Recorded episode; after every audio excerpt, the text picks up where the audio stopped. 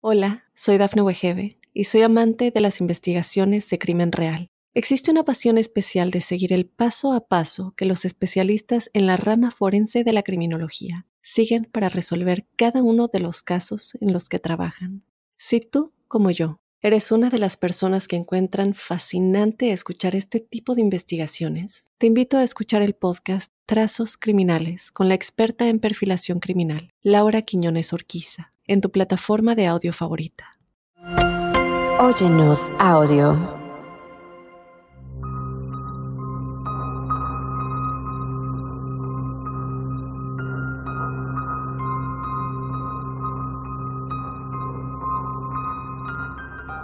Un matrimonio y su hija se mudaron a una pequeña cabaña a las afueras de London, en Ohio. Pronto, la esposa sintió cómo la estaban observando y ella estaba convencida de que alguien los estaba acosando, estando en continuo acecho en su casa. Cuando el marido fue a investigar, descubrió las huellas de un animal con patas de 14 pulgadas de largo que conducían a una desolada cabaña en el bosque que pertenecía a un misterioso hombre del que nadie en la comunidad sabía mucho al respecto. Pero ¿era este hombre el involucrado en todo lo extraño que le sucedería a esta pareja? O era algo completamente fuera de su comprensión.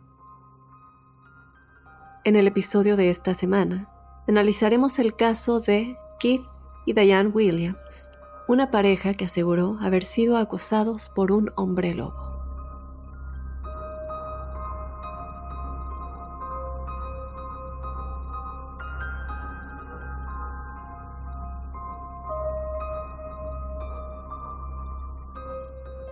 Hola crípticos, yo te doy la bienvenida a otro Códice Críptico, otra semana con otra historia que nos hará preguntarnos qué es realmente lo que sucedió. Yo te invito a que te quedes a lo largo de este episodio, una historia que a lo mejor muchos de ustedes ya escucharon, a lo mejor no. Este tema ha sido objeto de muchas investigaciones y sigue siendo definitivamente aún un gran misterio de qué es realmente lo que acosaba a esta pareja. Pero antes de comenzar con la historia de esta semana, yo te invito a que nos escribas tu historia paranormal o sobrenatural a códicecríptico.gmail.com para que la incluyamos en los episodios de los jueves, los episodios de testimoniales crípticos. Y también te invito a que nos califiques en Apple Podcasts, si esta es la aplicación desde la que nos escuchas, y que nos sigas y te suscribas en cualquier otra aplicación para que te lleguen todas las notificaciones de nuevos episodios. Y bueno, sin más, Vamos ya a comenzar con el episodio de esta semana, Acosados por un hombre lobo, el caso de la familia Williams.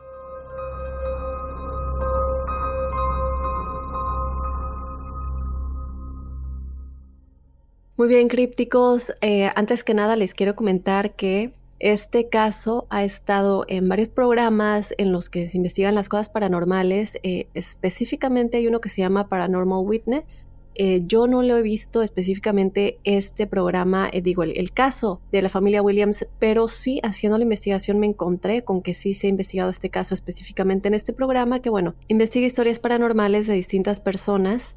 Y bueno, este caso también fue parte de este programa. En caso de que ustedes también quieran ir a verlo, eh, si quieren escuchar un poquito más de esta historia, pero es una historia que de verdad para todos aquellos que crean que este tipo de criaturas existen o que tal vez haya un poquito más allá de lo cual no sabemos, eh, creo que este es el episodio que nos hace pensar, ¿será verdad que puedan existir los hombres lobo? Vamos a entrarnos un poquito más, a ver qué, cuáles podrían ser las posibilidades o cuáles son las teorías que ustedes crípticos pueden tener. Desde luego los invito a que me manden sus teorías, o si tienen alguna conclusión al respecto de este episodio, que nos lo escriban a códicecríptico.gmail.com porque de verdad quiero que me cuenten qué es lo que opinan después de que escuchen esta historia. Comenzamos desde luego hablando de la pareja, Keith y Diane, quienes crecieron en el mismo pueblo en el que posteriormente se desarrolla esta historia.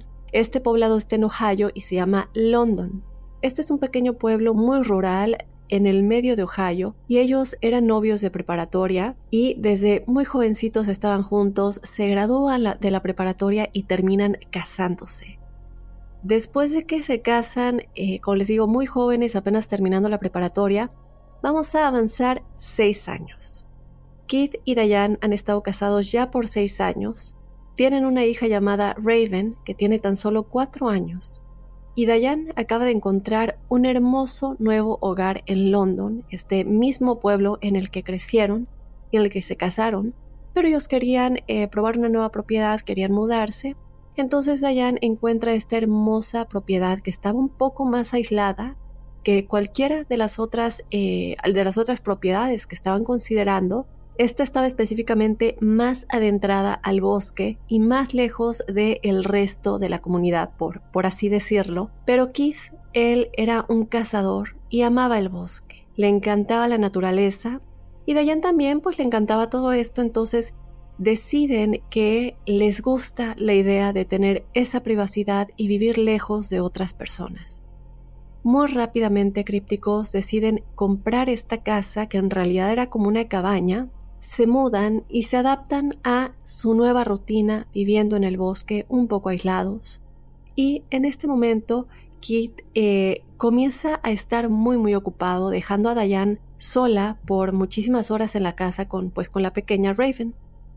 ¿Por qué está tan ocupado Kit? Bueno, él no solamente trabajaba tiempo completo durante el día como soldador, pero en la noche estaba tomando clases nocturnas para prepararse para un programa en el que, eh, bueno, él estaba tratando de entrar y necesitaba tener cierta preparación para pasar un número de exámenes. Entonces Kid realmente está fuera de casa cinco días a la semana, por lo menos 12 horas seguidas, dejando a Diane, como les digo, sola en la casa con Raven. Y en esas primeras semanas que se acababan de mudar a esta cabaña, Dayan estaba pues acostumbrándose a estar bastante sola por la noche y nunca tuvo miedo. A ella le gustaba mucho, pero de pronto comenzó a escuchar una noche y, ella como lo relataba era como que bueno, ya, ya, ya habíamos estado varias semanas en esta cabaña, todo estaba bien, pero hubo una noche en específico que comencé a escuchar ruidos que no me parecían normales afuera de la cabaña. Y por lo que ella describió era que se escuchaba como algo que ella describía como un animal corriendo afuera de la casa. Pero un animal grande. No era como un zorro o un animal pequeño que tuviera patitas pequeñas, no, era un animal grande. Y pues ella de pronto asomaba la cabeza, ¿saben? Para, para ver si hay algo afuera. Ella tenía esta gran ventana que estaba sobre el fregadero de la cocina, entonces cada vez que ella estaba lavando platos, miraba directamente al bosque en su patio trasero porque la ventana de la cocina daba al patio trasero, asomaba la cabeza y pues trataba de ver qué era lo que estaba fuera de su casa, qué era lo que estaba corriendo. Podría ser un ciervo, un perro, algo así. Pero en ese momento ella pensó, bueno, no es motivo de preocupación. Fue algo que notó en esas primeras semanas y decidió dejarlo pasar. Una noche en específico, crípticos, después de haber acostado a Raven y Keith todavía estaba fuera en esta escuela nocturna que les había comentado, Diane estaba limpiando el piso de abajo y en el momento en el que se encontraba lavando los platos, estaba de nueva cuenta mirando hacia la ventana porque, como les digo, está, es imposible no mirar hacia la ventana, está justamente encima del fregadero. Vuelve a escuchar ese sonido de un animal corriendo afuera de su casa. Ella mira y lo que ella describe es que tenía una luz, desde luego detrás de ella, porque está la luz prendida de la cocina desde el interior de la casa que provoca pues esta especie de reflejo, eh, resplandor en el cristal de la ventana. Entonces ella sí está cerca de este panel de vidrio mirando hacia afuera para tratar de vislumbrar a este tal vez venado o perro o lo que sea. Y mientras ella mira hacia esta línea de árboles que está muy cerca de su casa, solamente hay como una separación, unos 20 o 25 pies desde el borde de su casa hasta el borde del bosque, ella, como les digo, está mirando y jura que ve un par de ojos mirándola. Y para ella, bueno, ella inmediatamente confirma que tendrá que ser un animal, pero un animal muy grande. Y que esto es desde luego lo que ha estado vagando en la propiedad. De nueva cuenta ella no está asustada todavía, está acostumbrada pues a estar cerca del bosque.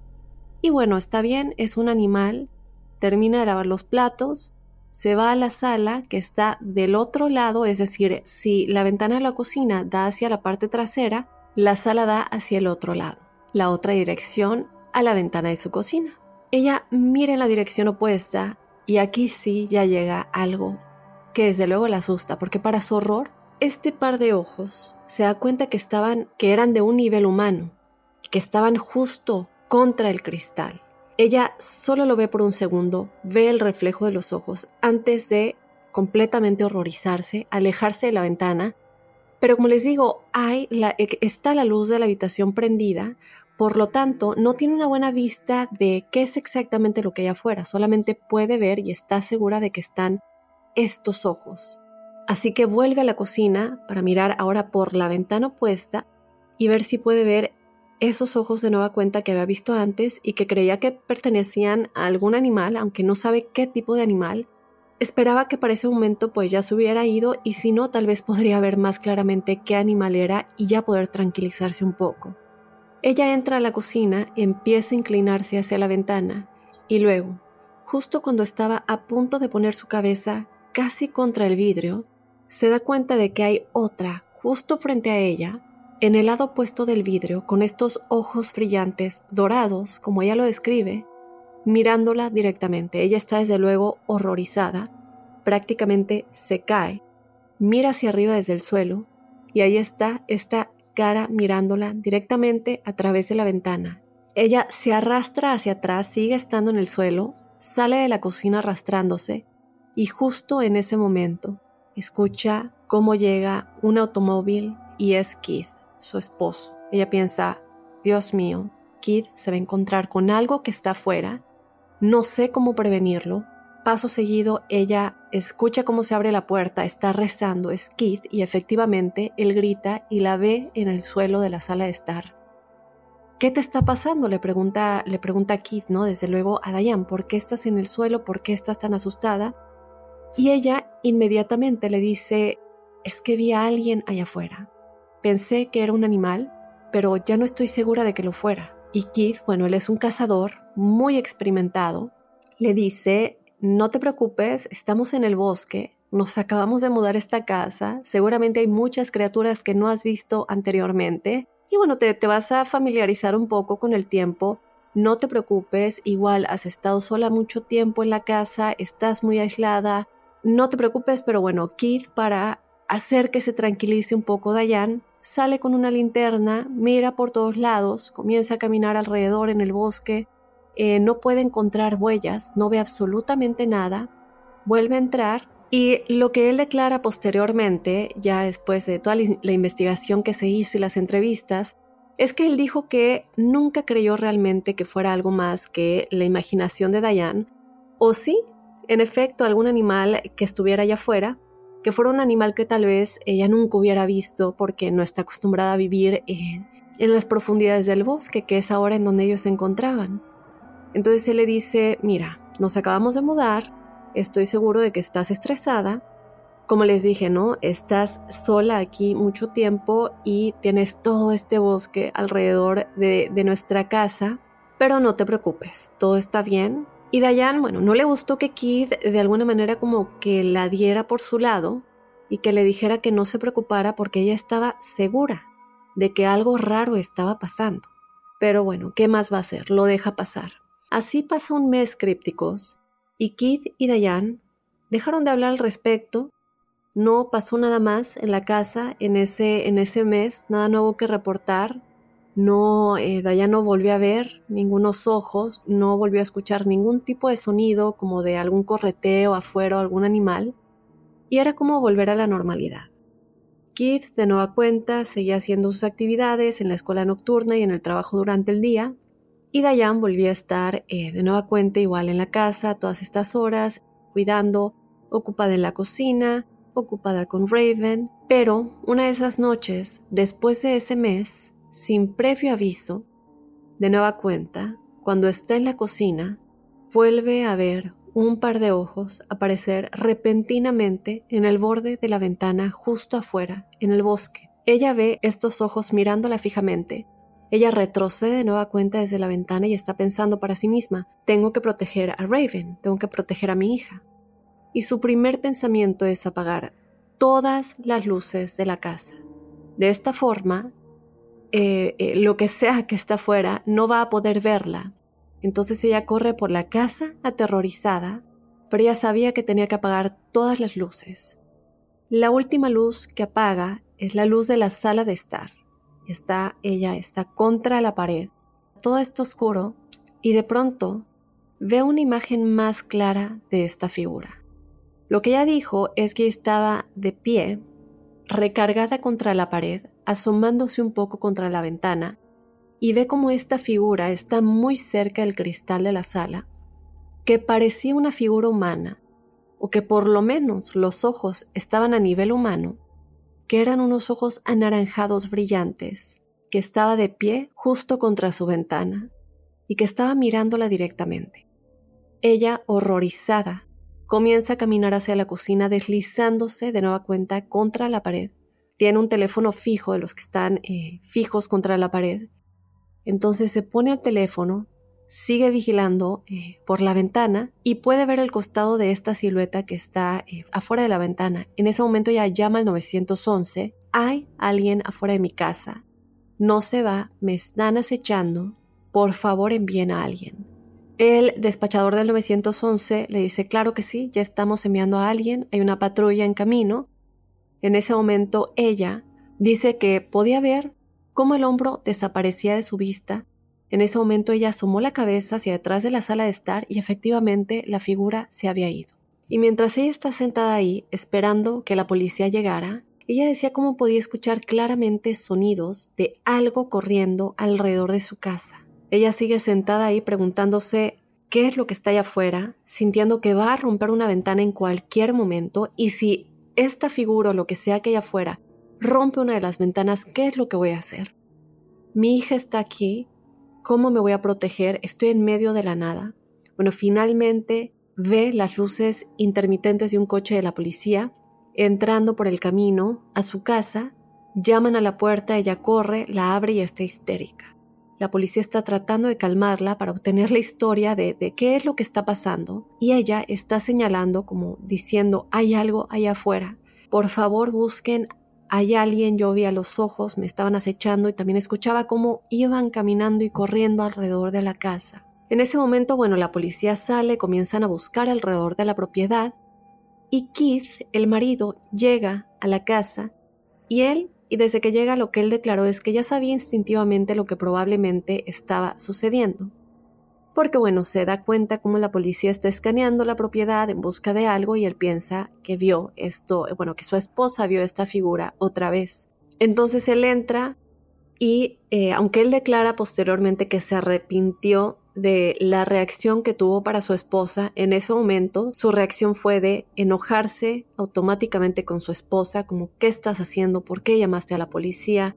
No hay nada aquí, te dije que ya lo había revisado, estamos viviendo en el bosque, ¿qué es lo que esperabas? La policía, bueno, regresa, les dice, no hay nada, pero si encuentran otra vez algún ruido o vuelven a ver algo, no duden en llamarnos. Bueno, Keith y Diane les dan las gracias, y Kid y Dayan, por lo que declaran esa noche, se fueron a la cama enojados, terminaron de pelear básicamente y se fueron a dormir enojados el uno con el otro. Y bueno, pasa este incidente crípticos. Posteriormente avancemos cuatro meses de nueva cuenta sin ningún incidente.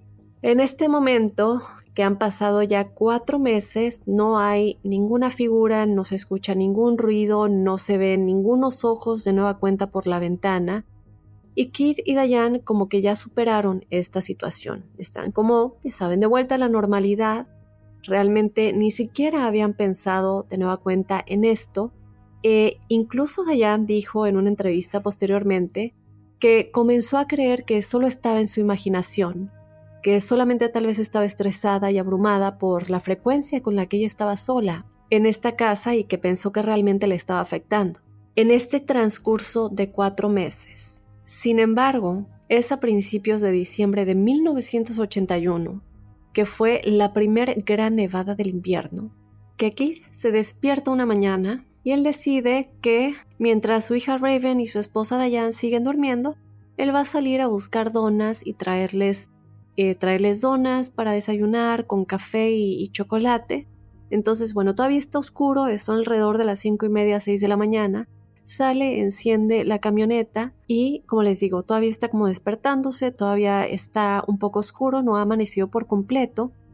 Y mientras él está ajustando su espejo retrovisor, por un segundo cree que ve a alguien parado justo detrás de su auto.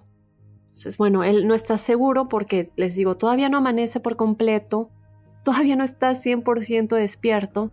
Entonces vuelve a ajustar su espejo, se asegura de que está viendo bien y no ve a nadie. Pero él decide salir de su coche, agarra su linterna y comienza a mirar a su alrededor porque sabe que sí, que está casi casi seguro que sí vio a alguien parado detrás de su auto. Entonces él está caminando, enfocando con su linterna y se está dando cuenta de la gran ironía de esta situación. Porque esta es básicamente la misma situación en la que se encontraba su esposa al creer que había visto a alguien o algo afuera de su casa. Pero bueno, no encuentra nada por ninguna parte. Aunque él está seguro de que acababa de ver a alguien parado detrás de su automóvil que había visto los ojos de una persona o un animal muy grande, no puede encontrarlo. Él está pensando, ¿había algo de verdad en lo que mi esposa vio en su momento? ¿Estaba yo equivocado al no creerle? Entonces, bueno, él está buscando por todas partes y de repente se encuentra con unas huellas. No puede descifrar qué tipo de huellas son, sin embargo, pero ve unas huellas claras en la nieve. Él sabe por dónde había estado caminando y entonces dice, estas no son mis huellas. Decide comenzar a seguir estas huellas pensando que va a llegar a lo que sea que causó a estas huellas y ve que paran justo al lado de su casa. Él está mirando como, bueno, ¿a dónde podría haber ido? Luego miró hacia arriba y había una sección del primer piso de la casa que estaba un poco extendida y, ¿cómo decirles? Eh, en esta parte del primer piso de la casa, digamos que es como un pequeño balcón eh, que tiene una pequeña como tarima y luego estaba el resto de la casa que lleva al segundo piso. Entonces se da cuenta que los pasos van desde este como tarima del primer piso y luego suben al techo del segundo piso. Y luego también pasan al otro lado de la casa. Y él piensa, bueno, ¿quién hizo esto? Entonces comienza a ir al otro lado de la casa y no puede ver más huellas. Él está mirando hacia arriba, en la parte superior de la casa, y está pensando, no puede ser posible que algo hubiera, hubiera subido al segundo piso o a la azotea de mi casa y yo no me haya dado cuenta. Pero o me estoy volviendo loco o algo está en mi casa en este momento. Entonces él lo que decide hacer es entrar a su casa, llamar a su compañero de casa, Dennis, que es la única persona que vive relativamente cerca de ellos y que también tiene experiencia cazando y con animales del bosque, y le dice, bueno, ¿sabes qué tienes que venir? Ahora mismo algo muy extraño está sucediendo. Y Dennis como, ¿qué, qué es lo que está pasando? Mira, ¿sabes qué? Cuando vengas te explico, pero tienes que llegar pronto. Bueno, Dennis le dice, ok. Cuando llega Dennis, le dice, qué es lo que está pasando. Y Keith le dice, creo que alguien está acechando mi casa, no puedo estar seguro, pero necesito que me ayudes a buscar. Los dos tienen sus rifles y Keith le muestra las huellas y le dice, alguien se subió a mi techo, no sé qué está pasando, pero estoy casi seguro de que hay alguien en mi azotea. Y mientras están hablando de esto, escuchan algo parecido a un golpe. Es como, como, bueno, no como un golpe, sino como un salto desde lo alto.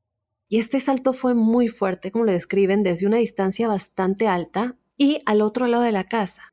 Entonces Kit y Dennis corren hacia la parte trasera de la casa, los dos tienen sus rifles y se dan cuenta como hay dos huellas, muy claramente, unas dos huellas muy muy grandes, pero están a 20 pies de distancia del borde de la casa, es decir, esta cosa que estaba en el techo no solamente saltó del techo al, al suelo, sino que además saltó a 20 pies de distancia de la casa, porque no había otras huellas en el medio, y acababan de escucharlo aterrizar. Entonces Dennis y Keith se miran, ¿qué hacemos?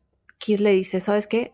Vamos a buscarlo ahora, necesito saber qué está pasando, mi esposa ha estado viendo cosas, habían dejado de suceder, pero si esto va a continuar, yo necesito saber qué es esto ahora mismo. Entonces Dennis y Keith ven de inmediato las huellas, se dan cuenta que éstas tienen unas 14 pulgadas de largo y que parece ser una criatura bípeda. es decir, que está en dos patas o dos pies si fuera un humano. Y comienzan a pensar, bueno, un animal, pero no son cuatro patas, ¿qué podría ser y que pueda también subir al techo y que pueda correr en dos patas y que pueda saltar estas grandes distancias? ¿Qué criatura puede ser? Entonces siguieron las huellas hacia el bosque y todo el tiempo tuvieron esta horrible sensación de que algo los estaba observando. Y de vez en cuando escuchaban algo lejos de ellos que sonaba como un gran animal moviéndose en el bosque, pero nunca podían llegar a esta criatura a tiempo. Y en algún momento crípticos comenzaron a escuchar ruidos detrás de ellos. Y ellos comienzan a pensar, es posible que esta cosa, esta criatura, lo que sea que fuera, se nos haya adelantado y luego haya dado la vuelta y ahora nos esté siguiendo, bueno, ellos comenzaron a, sentirse realmente incómodos. Y cuando están a punto de abandonar esta búsqueda porque han estado buscando esta cosa durante ya por lo menos un par de horas, siguiendo sus huellas, llegaron a un claro crípticos y encuentran esta pequeña cabaña que ninguno de ellos había visto antes en medio de este claro y ven que estas huellas conducen hasta esta cabaña y que se detienen justo afuera de la puerta. Y esta puerta que conduce al interior de la cabaña estaba cerrada. Y están pensando, bueno, ¿qué criatura puede abrir y cerrar puertas, no? ¿Y quién vive en esta cabaña? Entonces Dennis comienza inmediatamente a tocar, a golpear la puerta, tratando de que quien quiera que viviera ahí, pues les abriera la puerta y posiblemente les diera una explicación. Hola, soy Dafne Wegebe y soy amante de las investigaciones de crimen real. Existe una pasión especial de seguir el paso a paso que los especialistas en la rama forense de la criminología siguen para resolver cada uno de los casos en los que trabajan. Si tú, como yo, eres una de las personas que encuentran fascinante escuchar este tipo de investigaciones, te invito a escuchar el podcast Trazos Criminales con la experta en perfilación criminal, Laura Quiñones Orquiza en tu plataforma de audio favorita. Comienzan a gritar, por favor abran la puerta, ¿quién está aquí? Eh, solamente queremos hablar con ustedes. Bueno, nadie les responde desde luego, pero también se dan cuenta que no hay ni un solo sonido adentro. No hay movimiento, están mirando por las ventanas y no ven a nadie. Y Keith piensa en ese momento que, bueno, se ve mal por parte de ellos estar en esa casa con dos rifles, tienen armas y eh, comienza a pensar, sabes, es más peligroso que alguien nos vea aquí tocando, intentando que nos abran con nuestros rifles, a lo mejor es mejor irnos. Entonces deciden que en lugar de eh, seguir tocando, es momento de irse, pero también otra cosa que deciden es que en vez de volver por el mismo camino, por el bosque, mejor regresen por la carretera más cercana. Entonces deciden caminar hacia la carretera y se encuentran con un teléfono. Usan este teléfono para llamar al padre de Keith, quien va a recogerlos. Cuando se suben al auto, el padre de Keith les dice por qué tienen armas y por qué estaban en esta parte de, la carretera. Y Keith y Dennis, desde luego, le explican lo sucedido. Le dicen, bueno, sucedió esto, esta criatura ha estado rondando por la casa, es algo muy extraño, tiene ojos a nivel humano y de pronto eh, se sube a la azotea, quisimos buscarlo y daba a esta cabaña que nunca habíamos visto anteriormente. Y resulta que el papá de Keith les dice, a ver, yo de hecho sé quién vive en esa cabaña. Keith y Dennis están sorprendidos, le preguntan quién es, quién vive en esa cabaña. Resulta que es este hombre mayor que trabaja en la tienda de neumáticos de el área lo describe como un tipo bastante solitario, como les digo, ya muy mayor, que realmente nadie sabe mucho sobre él. Y Dennis le dice, bueno, tenemos que ir a la tienda de neumáticos, quiero verlo, quiero saber quién es. Y a pesar de que Keith está un poco inseguro con lo que Dennis dice, que quiere conocerlo, al final decide que, ok, vamos a llevar una llanta, vamos a decir que necesitamos un servicio pedir que la reparen y pues ver si podemos verlo directamente. A lo mejor esto podría darle un poco de sentido a todo lo que ha estado sucediendo. Entonces llegan. Llegan a la tienda de neumáticos y saben, desde luego, que el recepcionista o la persona que está enfrente no es el dueño de, este lugar, sobre todo porque el papá de Keith, recuerden que sabía quién es, el dueño de la cabaña. Entonces eh, le dicen al recepcionista o a la persona que está en el frente, necesitamos, em, tenemos una llanta, necesitamos un servicio y Keith procede a describir cómo el, el recepcionista llama a George, que se supone es el nombre de esta persona que vivía en esa cabaña y el que trabajaba como en esta tienda de neumáticos. Y lo que él describió es que se veía como salía de este cuarto trasero, que nada estaba prendido y que él no quería realmente salir por completo a la luz, que simplemente se quedó como en la puerta de este cuarto trasero y lo que también describió Keith es que lo mismo que su papá había dicho, que era un hombre mayor, bastante grande en compostura y que tenía los ojos muy muy grandes. Keith diría también que este era el par de ojos más distintivo que jamás había visto.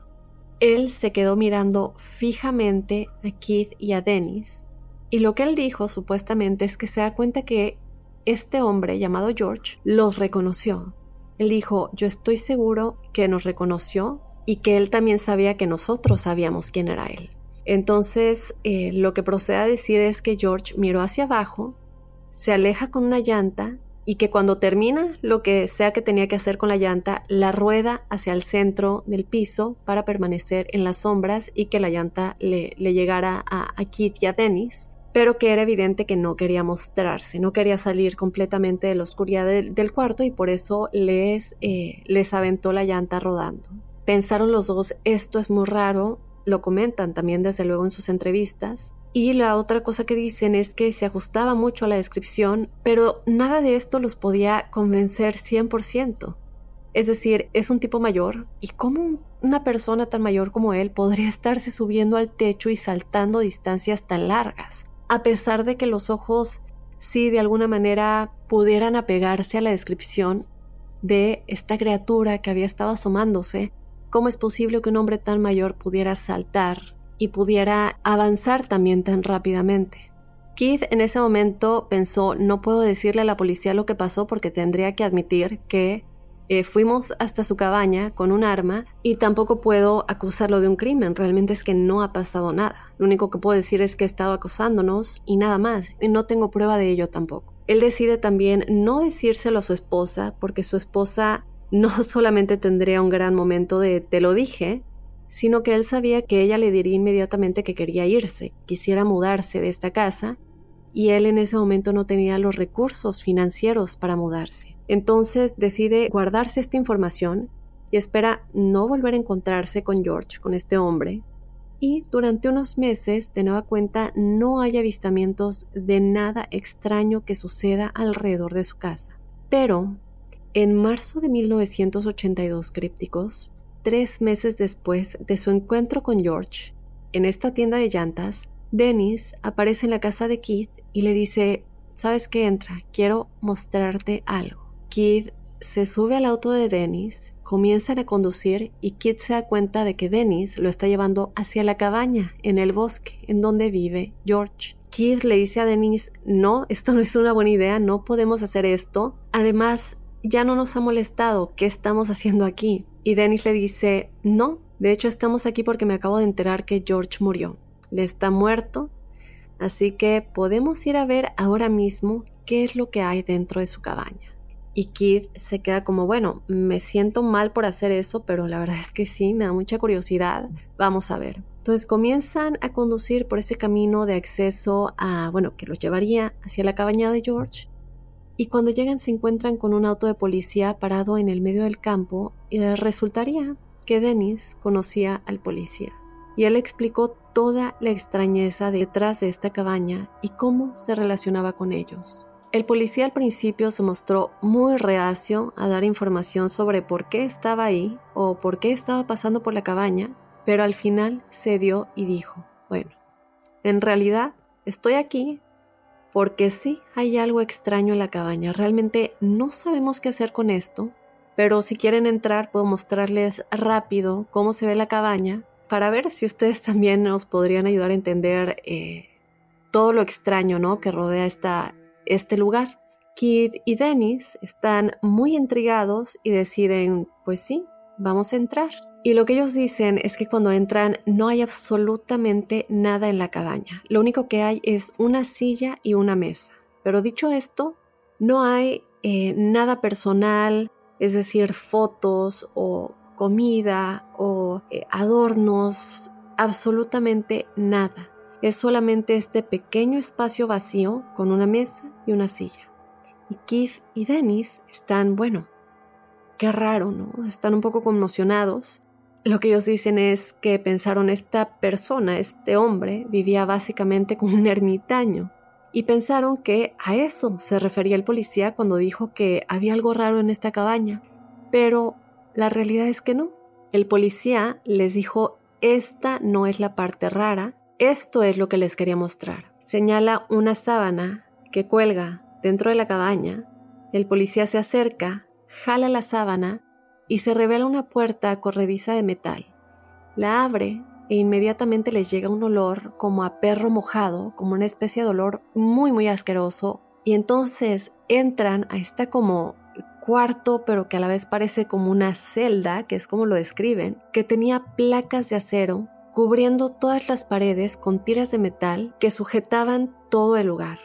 Lo que ellos dicen, como ellos lo describieron, es como una tumba revestida de metal y que en el medio del piso había un eslabón de cadena de 10 pies y al final había grilletes para las muñecas y para los pies. Estamos hablando de que Pareciera que estuvieran reteniendo a un animal muy grande en este lugar. Y en la pared habían marcas de rasguños, tanto viejos como nuevos, en todas las paredes. Entonces el oficial de policía les dijo, sí, estamos tratando de averiguar qué estaba haciendo el viejo George con este lugar en su cabaña en medio del bosque y qué tipo de animal había aquí, digo, para el tamaño y para lo grande que son estos grilletes y todas estas cadenas y estos rasguños, la verdad es que no, tenemos idea qué pasó. Paso seguido, Kid y Dennis se quedan muy confundidos, se suben al auto de Dennis, están alejándose y ninguno de ellos está siquiera hablando de lo que vieron. Pero saben que algo estaba retenido en esa jaula y que muy probablemente era lo que había estado acechando a Keith, a su esposa Diane a su pequeña Raven y bueno, a su cabaña en general desde que llegaron. Era todo muy inquietante. Keith, Dennis y Diane nunca supieron qué era. Hasta el día de hoy no se sabe qué sucedió. Sin embargo, Keith llegó a decir que después de esto todo se acabó. Una vez que George murió, nunca volvieron a ver a esta criatura, a estos ojos acechando en las ventanas de su hogar. Entonces, bueno, críptico, sin importar lo que fuera, algo realmente estaba apareciendo en la casa de Kid y Diane, mirando por las ventanas y acechándolos. Algo dejó huellas en el techo de la casa de Kid y Diane, corrió hacia el bosque, regresó a la cabaña de George. Ahora bueno, si ese algo era George o si era alguna criatura que George tenía enjaulada, es algo que hasta el día de hoy no se ha podido definir. Yo los invito a que por favor me cuenten si ustedes tienen alguna teoría al respecto. Yo no puedo decir que creo en los hombres lobos, les mentiría, pero sí te deja como pensando qué es realmente lo que estaba sucediendo, por qué él vivía de esta manera, qué era lo que se escondía ahí y por qué todo esto dejó de suceder exactamente cuando él falleció. Entonces, bueno, crípticos, por favor déjenme saber qué es lo que ustedes piensan y si tienen alguna teoría, a mí me encantaría saberla. De esta manera me voy a despedir del códice críptico de esta semana. Yo desde luego te invito a que escuches todos los episodios que no has escuchado, ve a escucharlos porque de verdad tenemos códices muy interesantes, como siempre lo digo, casos que nos dejan preguntarnos qué es realmente lo que sucedió y también te invito a que nos mandes tu historia paranormal o sobrenatural para que sea parte del episodio de testimoniales crípticos que tenemos todos los jueves. De esta manera me voy a despedir de otro lunes maravilloso, de otro lunes críptico, y yo te espero este jueves con más testimoniales y desde luego el próximo lunes con otro códice críptico.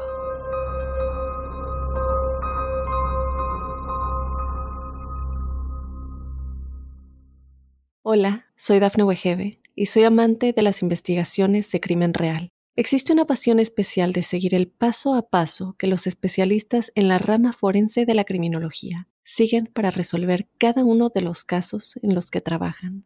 Si tú, como yo, eres una de las personas que encuentran fascinante escuchar este tipo de investigaciones, te invito a escuchar el podcast Trazos Criminales con la experta en perfilación criminal, Laura Quiñones Orquiza, en tu plataforma de audio favorita.